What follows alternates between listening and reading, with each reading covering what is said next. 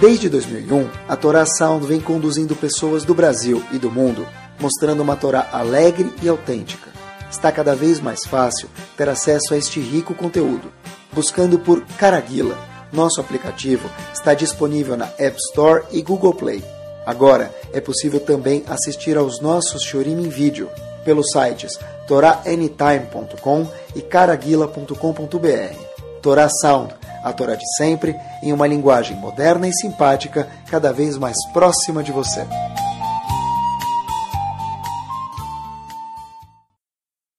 Vamos lá, pessoal. Muito boa noite para todos. Bruhim Abaim.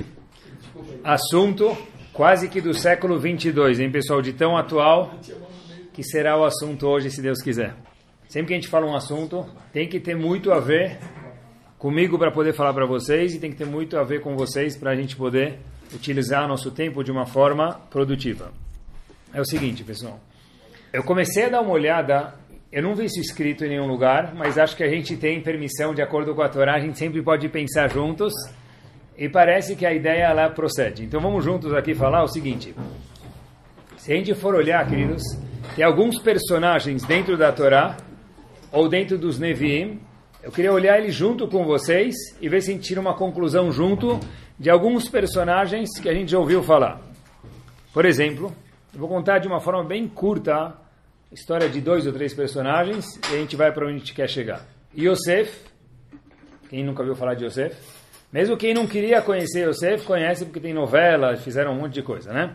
Não necessariamente que esteja certo, mas Yosef os irmãos de Yosef venderam ele quando ele tinha quantos anos? 17. 17 anos de idade. Ele foi vendido quantas vezes? Duas. Algumas vezes, Rashi fala. Ele foi vendido para um, que vendeu para outro. Vendido algumas vezes. Yosef não sabia nem onde estava indo e nem porque estava sendo maltratado, porque ele não fez nada de errado. Yosef, quando chega finalmente no Egito, ele faz Hagomel Hayavim Tovot Chegou lá, feliz. Que aconteceu? Yosef, alguém vem falar para ele, começa a seduzir ele, a mulher do Big Boss seduz ele, cada dia mais bonita, cada dia mais arrumada, cada dia mais chique. E aí, de repente, Yosef fala, olha, eu não posso fazer isso, nem pelo seu patrão e nem pelo meu patrão que é Hashem. Então, ela inventa uma história sobre ele e ele acaba indo para a prisão e fica na prisão quanto tempo? 12 anos. 12 anos no total. E você fica na prisão 12 anos. Ele vira vice-rei com 30 anos de idade. Ele foi vendido para o Egito. Até chegar no Egito demorou um tempo. Ficou 12 anos na prisão. Hoje ele tem 30 anos de idade. Ele vira vice-rei do Egito. Foi uma vida fácil ou difícil? Eu acho que difícil. Eu já vi que para ser uma família saudável os irmãos às vezes podem até não se dar muito bem, faz parte de uma família saudável, mas não tanto assim. Segundo personagem que eu queria trazer para vocês, depois queria unir os três, David Amelech foi o segundo rei do povo judeu. David Amelech, ele ganhou, ele não devia viver nada. Devia nascer, como a gente conhece, e de imediato, Kadish, morrer. Adam Arishon fez uma TED para ele, transferiu 70 anos de idade. Isso não é Sipurei Safta, isso Rahamim contam isso para a gente, tá bom? Sem desmerecer a Safta. O Navi vai procurar o rei, estou contando de uma, uma forma muito sucinta, quem tem que ser esse segundo rei? O Navi vai procurar, ele entra na casa de um tal de Ishai, pai de David Amelech, e aí ele olha um dos filhos, foi para o outro, para o outro, mas o primeiro filho que ele foi procurar chamava Eliab. Ele viu Eliab, era um cara lindo, de estatura, de porte, dons. Esse aqui é o rei. Quase colocou já coroa na cabeça dele. Que Hashem falou? Esse não. Até que chegou no último lá, você não tem mais nenhum filho. Ele falou, eu não tenho mais nenhum filho. A certeza que você não tem mais nenhum filho. Eu tenho, mas não, não deve ser aquele. De repente, nem era considerado filho de verdade, né? David Amelech, que não era Amelech, virou rei, ele ficou 28 anos da vida dele não sendo considerado parte da família dos irmãos e dos pais. Olha que interessante. Então, Yosef, 12 anos na prisão, vendido de um para o outro pelos irmãos. David Amelech foi abandonado pela família, achavam que ele foi adotado aí, trocaram ele na maternidade por 28 anos. E o último personagem que eu queria falar para vocês era Moshe Rabbeinu. Moshe Rabbeinu, ele não cresceu nem com o pai e nem com a mãe dele. Tudo que eu aprendi de educação dos filhos é que o pai precisa educar, os filhos, a mãe educa os filhos. A pessoa que não tem pai e mãe tem uma dificuldade muito maior de ser uma criança normal. Moshe Rabbeinu tinha tudo, então, conforme essa teoria, para ser uma criança não normal, porque ele nasceu longe do pai e da mãe. Ah, mas ele, Rabino, ele morou no palácio do faraó, era tudo bom e do melhor, era jacuzzi, era sushi, era temaki, tá bom. Tudo bem, mas se fosse ainda assim, ele morou no palácio do faraó poucos anos, até que depois ele fugiu do próprio pai adotivo dele. Ele teve que fugir.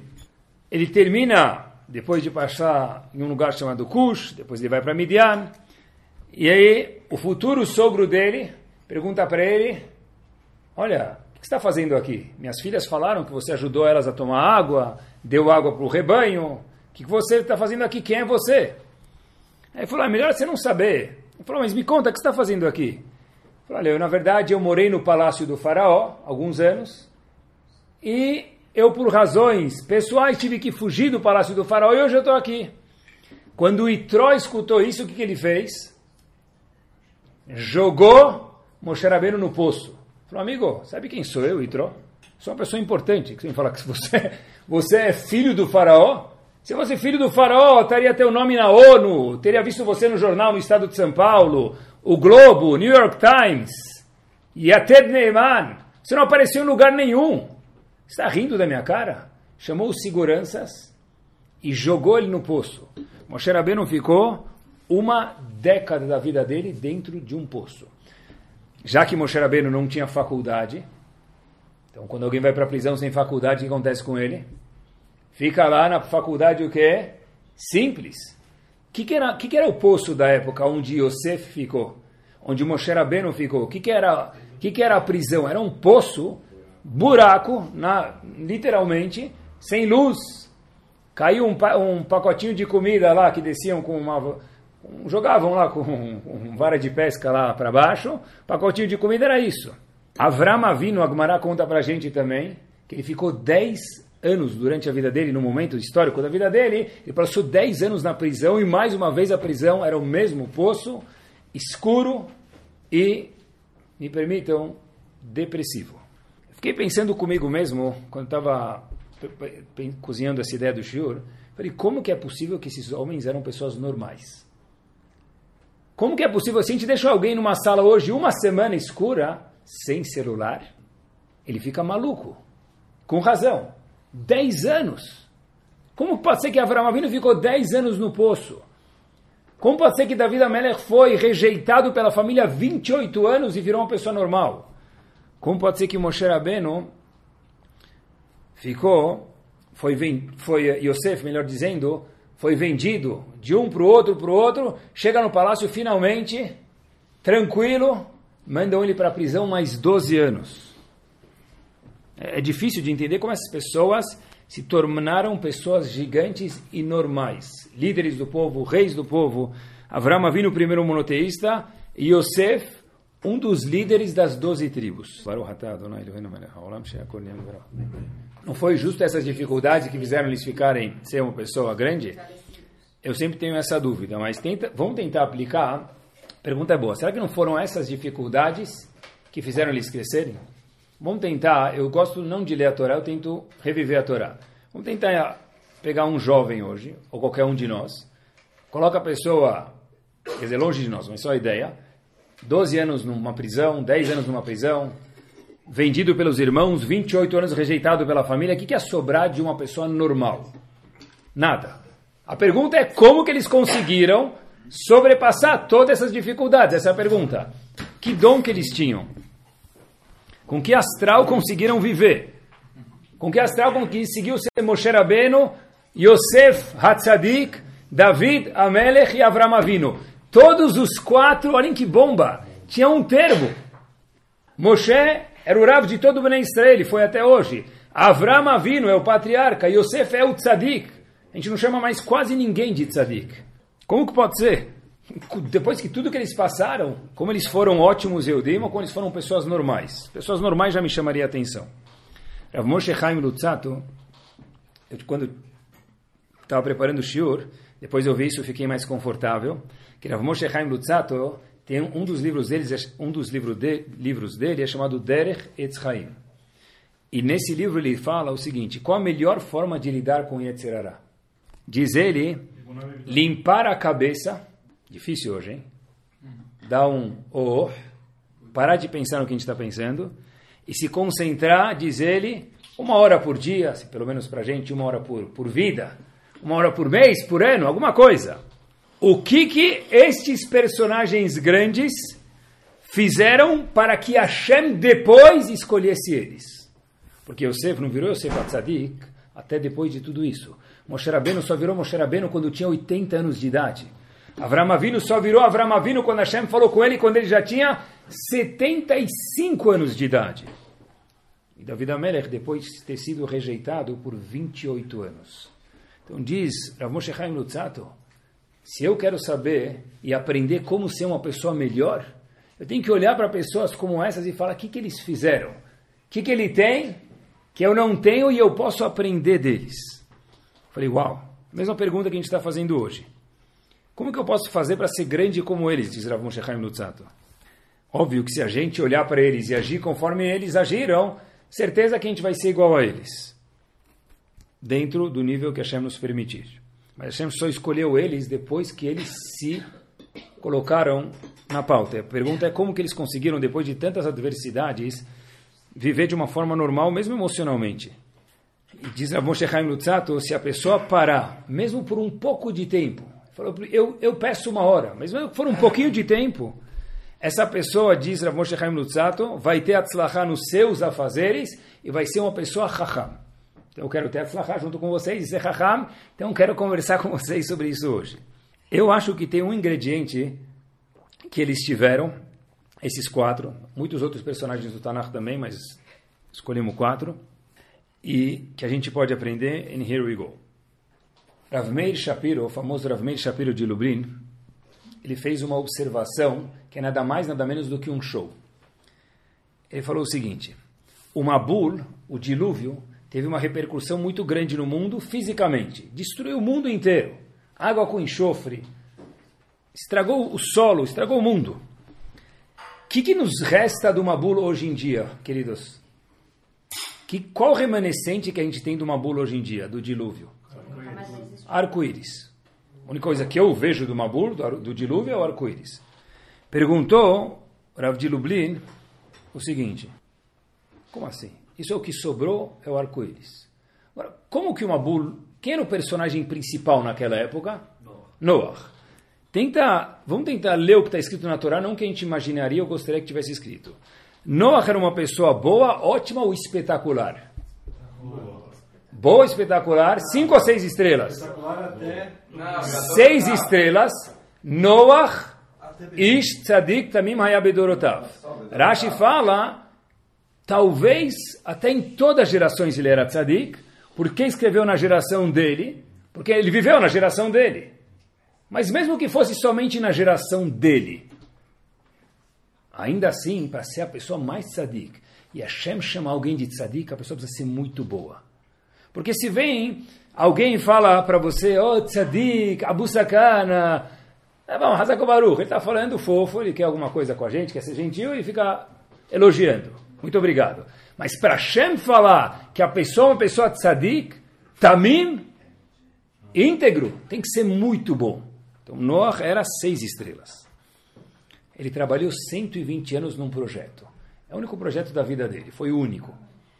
Noah fracassou. Pergunta ao Rav de Lublin, tem uma dúvida. Se Hashem chamou ele de tzadik, eu não conheço ninguém na nossa geração que Hashem chamou de tzadik. Devem ter muitos, mas a gente não tem certeza de ninguém. Noah, a gente sim tem certeza que ele é um tzadik, tamim, íntegro também. Hashem falou isso. Então, se Noach era tzadik, Noach era tamim, como que pode ser que ele não teve nem um sucesso na missão dele de salvar uma pessoa da geração do dilúvio? Não entrou ninguém na arca, fora os animais. Noah e a família dele. Ele não salvou, diz a Torá Kudoshá para a gente, nem sequer uma pessoa. A pergunta é como? Era um homem de tzadik, também, que Hashem apostou todas as fichas, ficou 120 anos construindo a arca e não deu nenhum fruto. Triste. Ainda mais, Noah era muito tzadik, pessoal. Porque Noah, a geração da época era uma geração que roubava. A gente conhece, que era uma geração que, comia, que tinha pecados sexuais gravíssimos. Talvez para o século XXI não tanto mais. Mas eram gravíssimos. E ainda assim ele é chamado Ish. Ele não teve nenhum não contato com isso. Quando Noah escutava uma coisa dessa, ele falava. Ele nem sorria.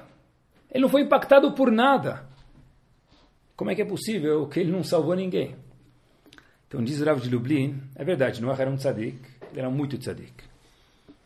Mas diz Rav de Lublin, Noah abria a janela da casa dele, ele via tantas coisas erradas tantas pessoas estranhas, tantas pessoas fazendo coisas que iam completamente contra, não a Torá, porque não tinha a Torá, contra o mínimo de moral. Noah falou: olha, tem um limite para o que a gente consegue fazer. Sério? Sim, diz Noah, mesmo Hashem tem seu limite. Verdade? Claro, todo mundo conhece isso. Quando a gente estava no Egito, que Hashem falou? Eu preciso salvar esse povo imediatamente, porque se eles chegarem aonde?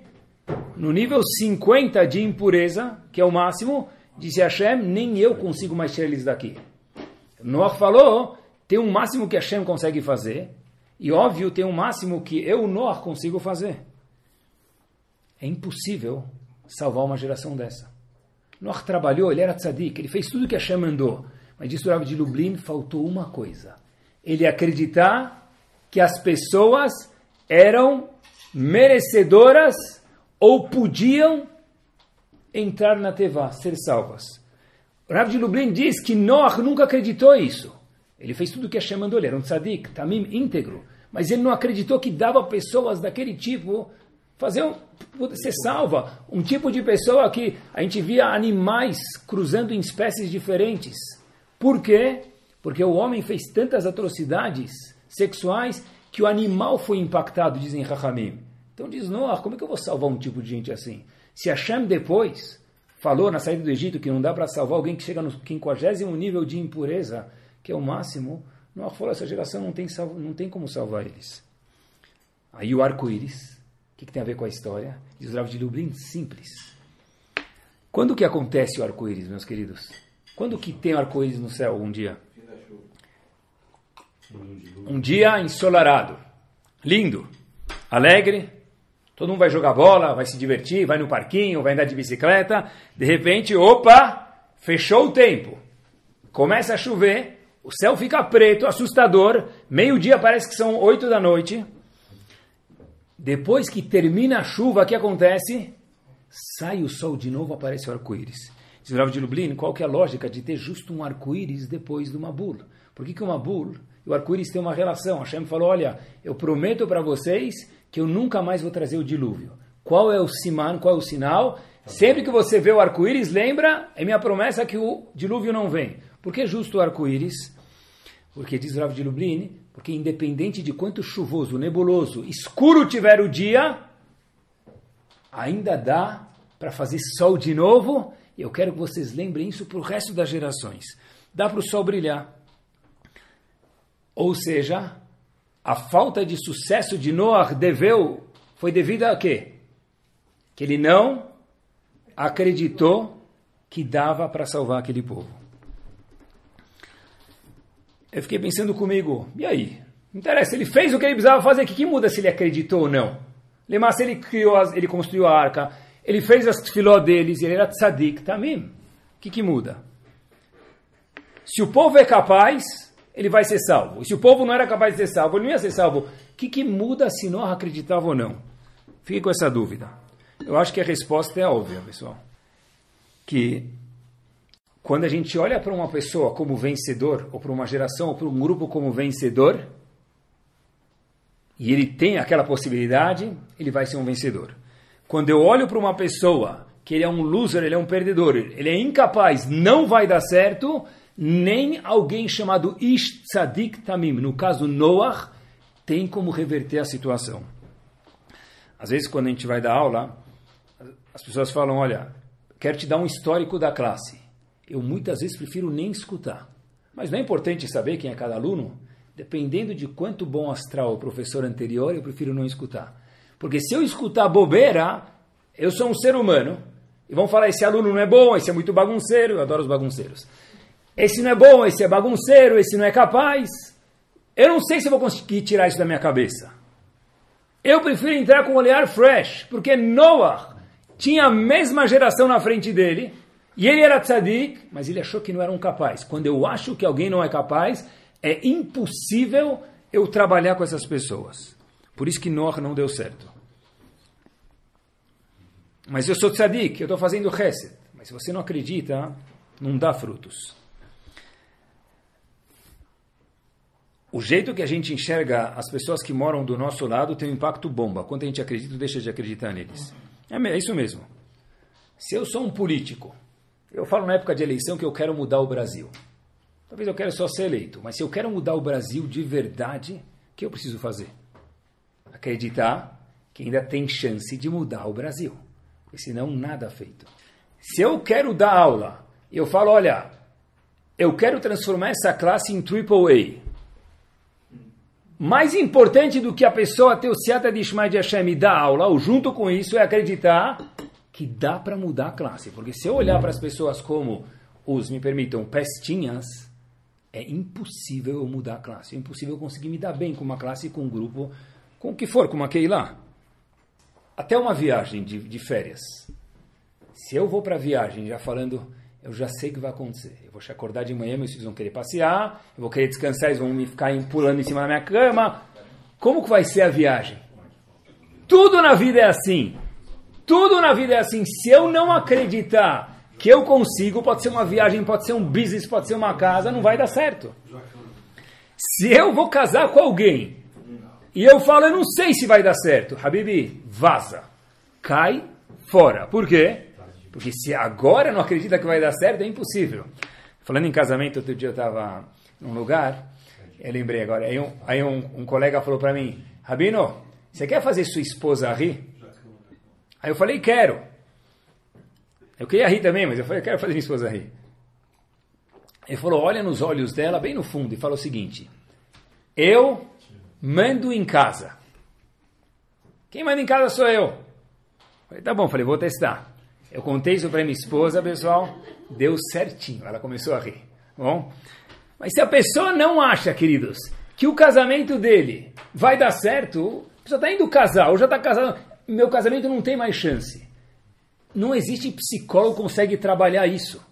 Porque se eu nem acredito, como é que eu posso voltar a ser o que era quando eu cheguei na Rupá? Quem sabe, será que ainda temos chances? Será que, quem sabe, se não é por causa disso que Noah está no Humash até hoje? Talvez Noah está no Humash até hoje para ensinar para a gente que mesmo que a pessoa é tzadik, mesmo que ele é ish tzadik tamim, mesmo que ele trabalhou por 120 anos e não fez nem uma verá, se faltou ingrediente de acreditar, não vai acontecer. Agora, a pergunta é, por que, que Noah só pensou nele? Se ele era um tzadik também. A razão que ele só pensou nele é porque ele não acreditou. Quando eu não acredito nos outros, eu não consigo pensar nos outros, que eles têm solução. Isso não é verdade só com os outros, com a geração, com a classe, com o casamento. Olhem que master, pessoal. A Gemara em Sotá traz os detalhes do pecado do Retameraglim, aqueles espiões, que a gente sabe que teve um peso pesado na história. O que aconteceu por causa dos Meraglim? A gente ficou 40 anos a mais no deserto e aquela geração inteira morreu. O que aconteceu? Eles trouxeram frutas de Israel. Olha o que o Maran Sotá fala. Oito pessoas tiveram que carregar as frutas. Eu fiz as contas, uma vez estava estudando a Gemara, parece que a uva que eles trouxeram tinha aproximadamente 9 toneladas. O cacho, o cacho. Qual foi a consequência dos Meraglim? Todo mundo conhece. Hashem falou, se escutaram um report dos Meraglim, e vocês, povo judeu no deserto, choraram. Por isso vai haver nove de Av, Betamigdash, primeiro vai ser destruído, o segundo, tudo está ligado de alguma forma com essa semente chamado pecado dos Meraglim. Vocês choraram um choro indevido, vai chorar de verdade agora, diz Hashem. Hashem. Não para cutucar a gente, mas tem uma relação com o outro, diz Hashem. Eu fiquei com uma dúvida, sempre que eu leio para Parashat Meraglim eu tenho uma dúvida. As uvas eram grandes ou não eram? Eles fizeram o quê? Uma alucinação com o povo, hipnotizaram todo mundo, falaram, aqui tem uma uva grande, era uma uva, eles trouxeram um blizzard para as pessoas, ou era uma uva grande? Oito pessoas carregaram, e, a, e o Talmud fala que as uva, esse cacho de uva pesava aproximadamente nove toneladas. Agora preste atenção, eles eram muito fortes, eles eram fortes que nem eu. Mais ainda, mais ainda, não, meu apelido é Montanha, pessoal. Mais ainda, eles chegaram de volta do, de Israel e falaram para o povo: é uma terra de gigante, ela engole gigantes. Como assim? Aonde a gente passava, a gente vê esses gigantes sendo enterrados, que eles estavam morrendo um atrás do outro. Qual que é a resposta? Que a, qual que é a resposta que Urashi conta para a gente? Que Hashem fez tudo isso para entretener o povo e os meragrim, os espiões, passarem lá sem serem vistos. Essa história é linda, ela é fofa, ela é verdadeira. Eu tenho um problema com ela. Eu moro na geração deserto. Eu sou um dos Meraglim. Menuen lauen, eu tenho que saber que essa é a vontade de Hashem. Da onde eu vou saber? Eu vejo gigantes morrendo. Eu, e não é mentira, eu vejo os Meraglim trazendo frutas de nove toneladas. Que medo! Da onde eu, que moro no deserto, vou acreditar que a terra não tem essas uvas se eu estou vendo? Tinham quantas levaiot enterros por dia? Inúmeros. Como que nós teríamos que saber disso na época do deserto? Ah, porque Urashi contou, Habibi, o pessoal da época do, do deserto não viveu junto com Urashi. Como eles tinham que saber disso? Mais ainda, o pessoal quando chegou de espionar a terra, falaram as seguintes palavras: Amalek Yoshev Be'etz. Sabe quem está esperando por vocês atrás da Polícia Federal? Com bem-vindos Amalek. Vocês lembram de Amalek atacou a gente alguns dias atrás, quando estava saindo do Egito? Esse mesmo Amalek está na porta de Israel. É só a gente entrar, passar e cortar a fita vermelha, trar. Eu moro no deserto. E tudo isso era verdade. Em nenhum ponto a Torá disse que era mentira. A pergunta é: o que, que eles esperavam? Porque foi tão grave. Da onde eu, que moro no deserto, escutei esse report, tinha que saber interpretar de uma forma diferente. A resposta tem que ser: por que, que Kalev e Yoshua não entraram nessa? Essa tem que ser a resposta. Por que, que os outros dois Meraglim, os outros dois espiões, não entraram na onda desses dez? Qual é a razão? Eu vou contar para vocês o que a Gemara diz.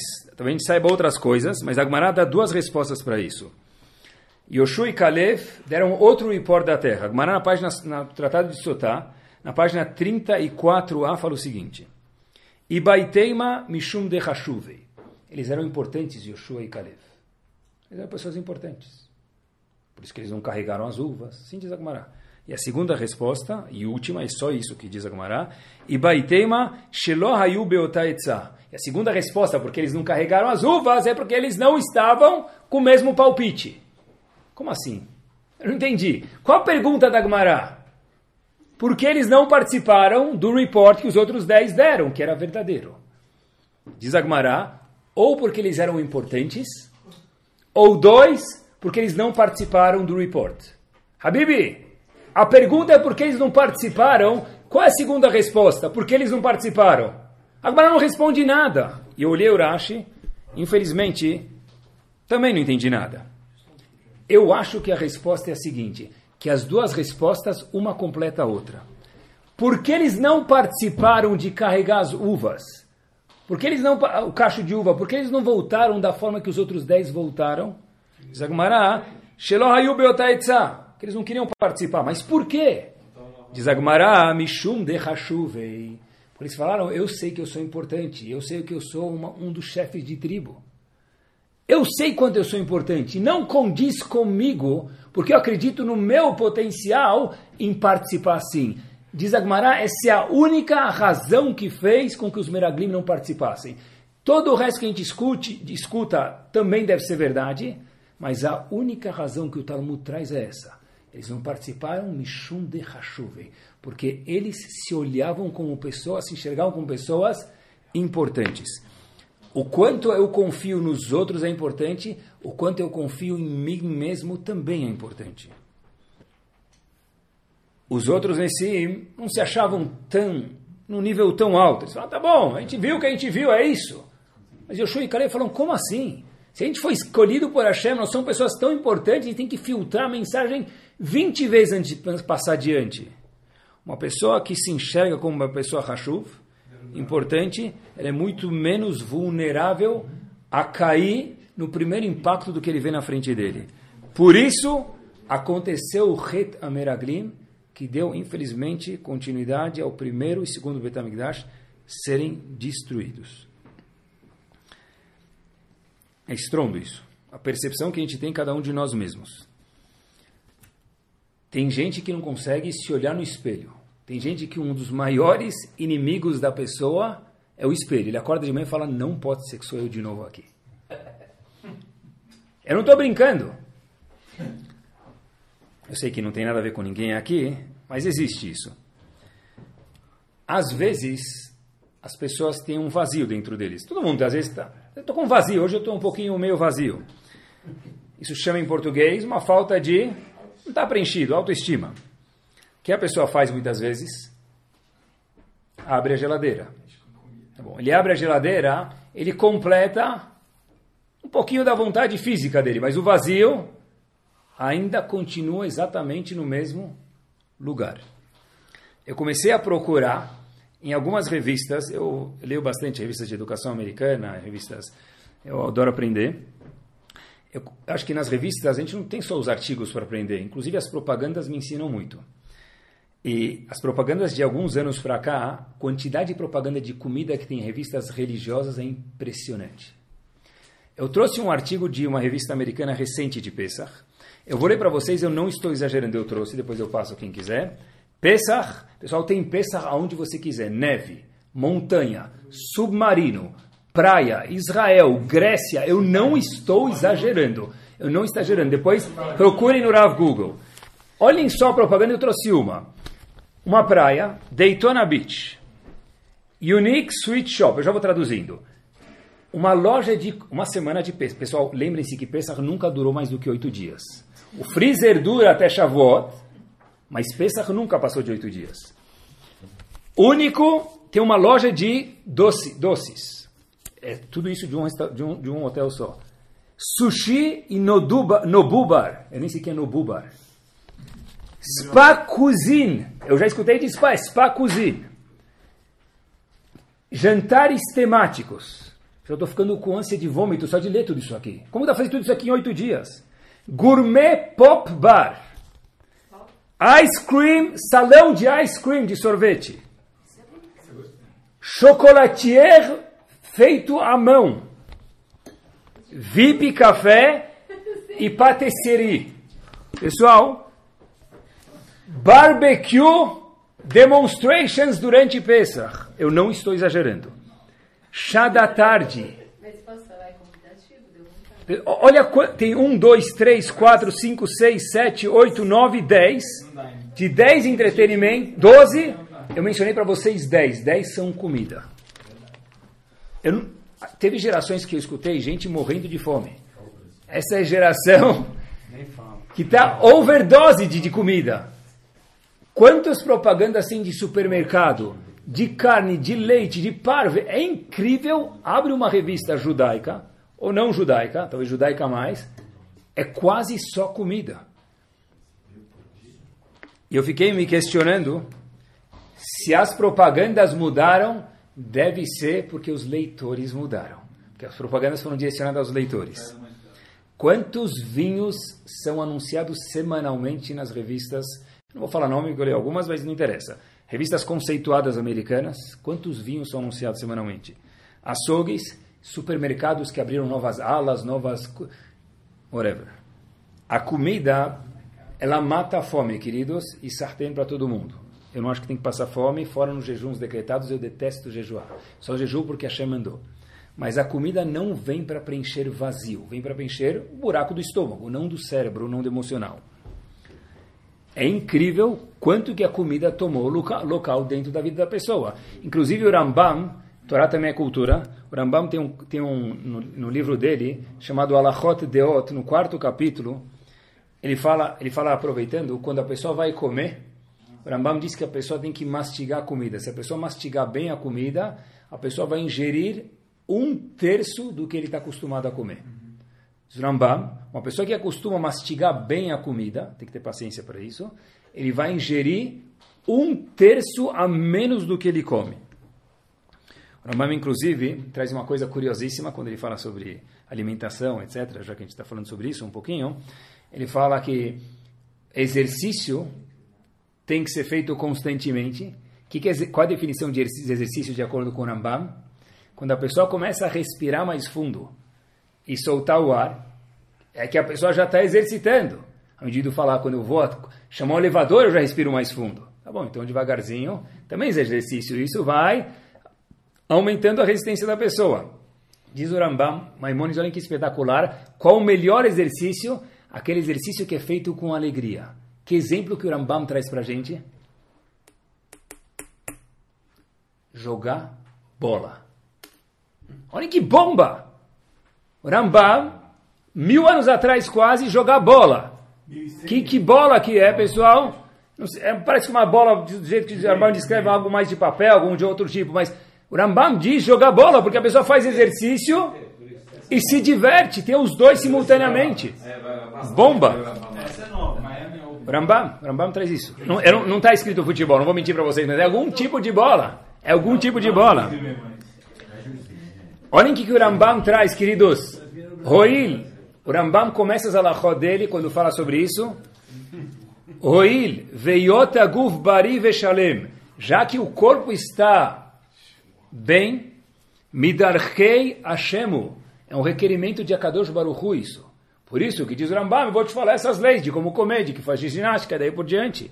Olha que espetacular. O Rambam traz por que, que Adam Arishon viveu 930 anos.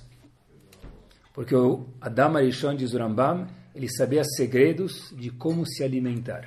Mas Adam Arishon, assim que diz o Rambam, ele conseguiu viver tanto porque ele sabia quanto precisava comer e quanto era desnecessário comer. Depois vocês procurem Perek Dalet. Na época de Adam Arishon não podia comer carne. Noah já podia. Não sei se era por isso. Mas na época... Era vegano, é verdade, boa. É verdade. Na época de Adam Arishon, eles sabiam o que comer e o que não comer. Olha que impactante, diz Rambam que isso é parte da vida longa que ele teve.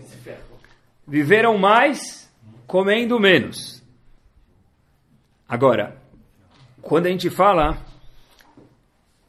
até para pessoa fazer ginástica, ele precisa confiar nele mesmo. Porque se eu falar, eu não consigo, eu vou subir na esteira, eu vou olhar para a esteira e falar, essa esteira está me perseguindo literalmente. Tudo para fazer na vida é confiar nos outros, depende se tem a ver com os outros, ou comigo mesmo. Até quanto precisa fazer a ginástica? Olha, tudo está escrito no Rambam, pessoal, olha que incrível. Até quando eu preciso fazer ginástica, diz o Rambam? Quando a face da pessoa começar a mudar, você vê que o semblante dele já está ficando quase que assustador, diz o Rambam, é hora de parar. Para de correr, começa a caminhar. Para de. Ah, mas isso demora 3 minutos. Então faz um dia 3 minutos, semana que vem 3 minutos e 10, 3 e 20. Daqui a Bezat Hashem até o 120, vai estar correndo 15 minutos. Então, o Rambam traz, olha que importante, um dos truques é obedecer à luz do painel. Quando acende a luz do painel do carro, tem duas formas, tá? Acende a luz do óleo. A pessoa para para dar uma olhada, o que ele pode fazer? 3 reais ele resolve. Ele chama lá o Zezinho, fala para ele, corta o fiozinho, a luz vai apagar. Rambam fala, a pessoa pode fazer a mesma coisa. Olha o que diz o Rambam. Quando a pessoa está com vontade de comer, diz o Rambam, porque ele está com fome, não com vazio, É porque ele precisa comer. Mas eu tenho uma reunião, mas eu estou ocupado, mas eu... não interessa, diz o Rambam. Igual que o nosso carro tem um painel, a pessoa também tem um painel que chama para o cérebro. A pessoa ficou com sede, eu estou ocupado. Mesmo que está ocupado, para para beber água, diz o Rambam. Preciso ir no banheiro. Só deixa eu terminar isso aqui. Diz o Rambam, não termina isso aqui. Vai no banheiro, faz as necessidades e depois volta. Por que, diz o Rambam, o corpo estar saudável é parte de Avodat Hashem. Inclusive, é assustador falar isso, mas eu vou falar de passagem, vai. Tem um Pirkei Avot chamado Avot de Rabinatan. Ele é muito maior que o Pirkei Avot que a gente tem, mas ele é um dos Pirkei Avot que a gente tem. Tem o Pirkei Avot comum, vamos chamar assim, e tem um Pirkei Avot que é chamado Avot de Rabinatan. No capítulo 29, ele, ele faz uma seguinte questão. Por que, que infelizmente, alguns dos Talmidei Chachamim, assustador isso, vai, deixa de existir no mundo antes do horário que Hashem programou? Diz o, diz o Pirkei Avot de Rabbi Natan, Lomi não porque eles cometem ações sexuais proibidas, Velomi Pnei Shegozlim, e não porque eles roubam os outros, não entram em briga com os outros. Então por quê? Pessoal, olha o que está escrito, Elami Pnei Shembozim Beatzman, que eles desprezam o próprio corpo deles. Olhem que bomba! Isso foi dado no Har Sinai. Cuidar do corpo, estou falando comigo mesmo. Cigarro, boa pergunta. Cigarro tem muitas chuvot, tem muitas chuvot que depois foi descoberto que cigarro era, era, faz mal. A voz nem fala isso, a Moshe Feinstein fala isso, que é proibido fumar. Diga-se de passagem, Rav Shach Zichron Libraha, não de passagem, diga-se não de passagem. Rav Shach Zichron Libraha fumava, no dia que ele escutou pesquisas científicas que saíram que era fazer mal fumar, naquele dia Rav Shach Zichron Libraha soltou o cigarro, nunca mais fumou. Eu fiquei pensando, aonde aparece, queridos, se autoestima é tão importante, tem que ser que aparece isso na Torá como uma ordem. Aonde aparece autoestima na Torá? Se a autoestima é tão importante, eu não consigo sair da cama sem autoestima. Para os outros, como a gente provou de Noah. Para mim mesmo, como a gente provou até agora. Então a pergunta é, aonde aparece autoestima na Torá? Perguntei para algumas pessoas e não souberam responder. Eu acho que tem um mecor. Talvez seja simples demais. É o Passuk que porteiro de Genópolis conhece. Olhem que bomba esse Passuk. Se transformou numa música, a gente esqueceu do que a gente está falando. Ame ao próximo como a si mesmo. E se eu não gostar de mim? Habibi, se vira. Aprenda a gostar de você primeiro para depois poder gostar do outro. Porque é impossível eu gostar de alguém se eu não confio, se eu não tenho uma estima boa pela minha pessoa. Isso é um tzivui, é uma ordem de acordo com a Torá. Ve'ahavta lereacha kamocha. Igual a você, se eu não gosto de mim, eu preciso dar uma análise de novo na minha pessoa e procurar coisas para que eu possa gostar de mim. Como eu posso fortalecer minha imagem? Minha autoestima. Eles contam que tinham dois amigos conversando e um dos amigos estava desempregado. Vamos chamar o nosso amigo de Leuven. Leuven estava desempregado e ele chega para o amigo dele e fala, Habibi, estou desempregado, eu, na... eu mandei meu currículo para dois lugares. Ele falou, o que, que você mandou? Ele falou, estou na dúvida entre ser secretário executivo, que eu sei falar inglês, algumas coisas, e ser cantor. Aí o amigo dele fala para ele, é muito melhor você ser um secretário executivo. Ele falou, sério? Ele falou, sim. Ele falou, mas por quê? Você já me viu ser um secretário executivo? Você, viu, você me viu falar inglês? Você viu minhas habilidades no Excel? Não, eu já te vi cantar.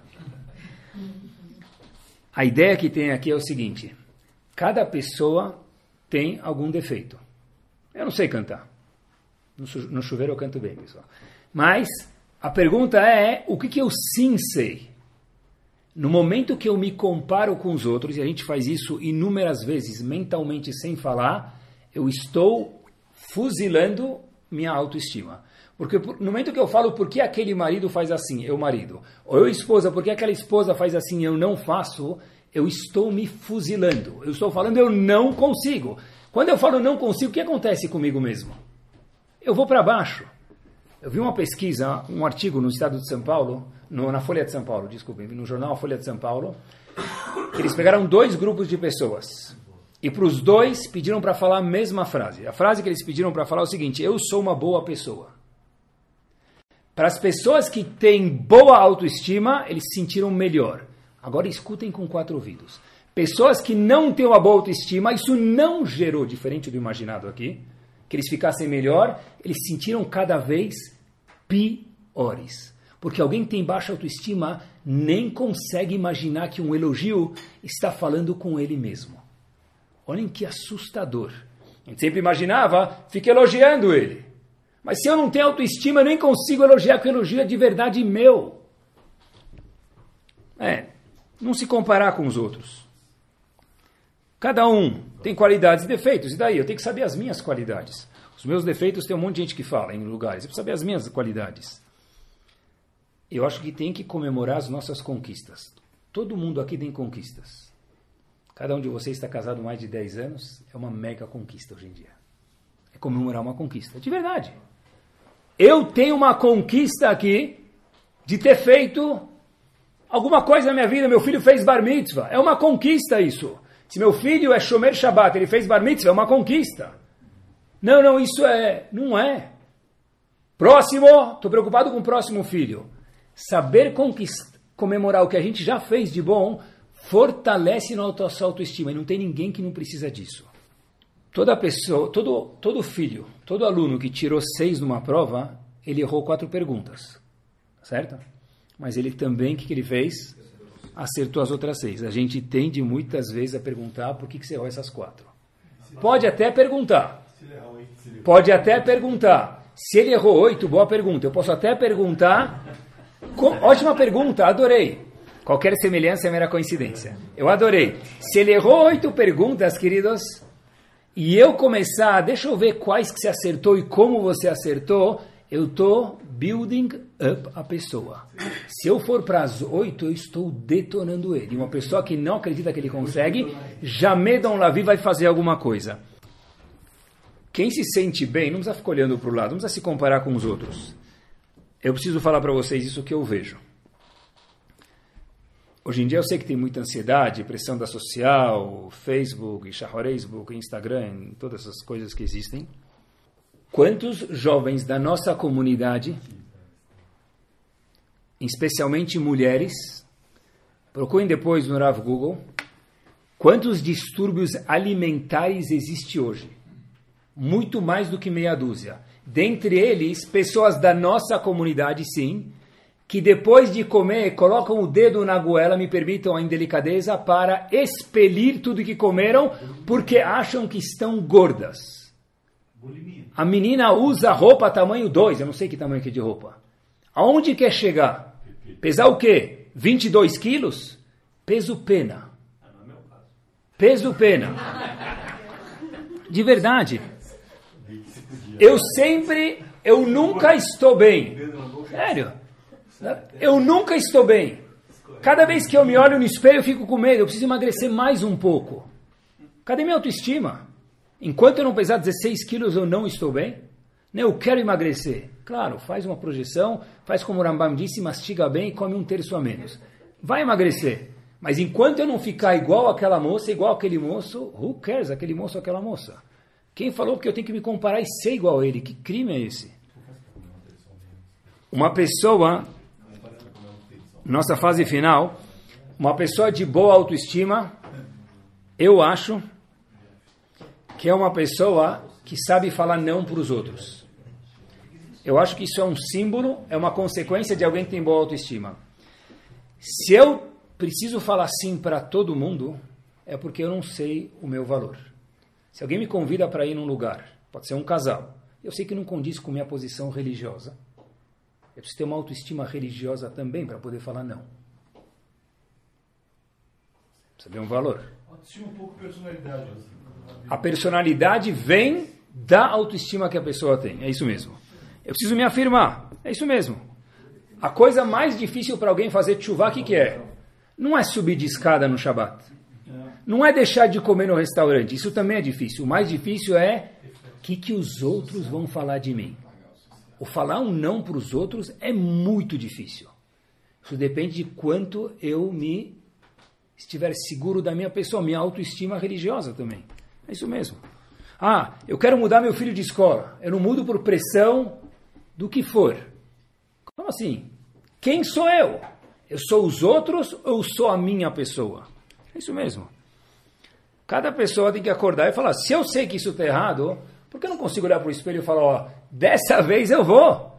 Eu vou peitar a situação de uma forma delicada, mas eu vou encarar a situação.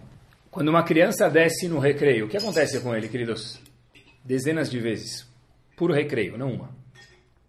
E muitas vezes ele está com um amigo, ele quer ir numa outra roda de amigos. O que ele precisa fazer? Antes de ele chegar naquela roda de amigo, ele vai e ele acaba voltando muitas vezes. Por quê?